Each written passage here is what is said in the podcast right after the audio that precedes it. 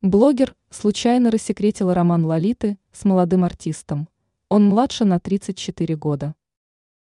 Известная исполнительница перестала говорить о своих отношениях.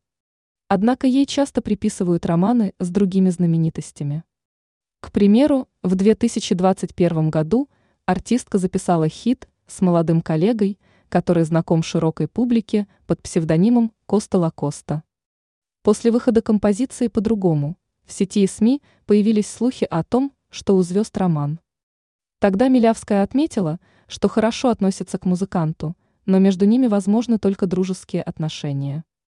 Вскоре сплетни исчезли, но вскоре блогер Наташа Гасанханова снова подняла эту тему. В своем недавнем выпуске на YouTube «Да-да, нет-нет» она заявила, что между артистами действительно были чувства. Ты знаешь, кто был ее парень? Коста Лакоста. Они встречались в какой-то момент, конечно, она за молодежь.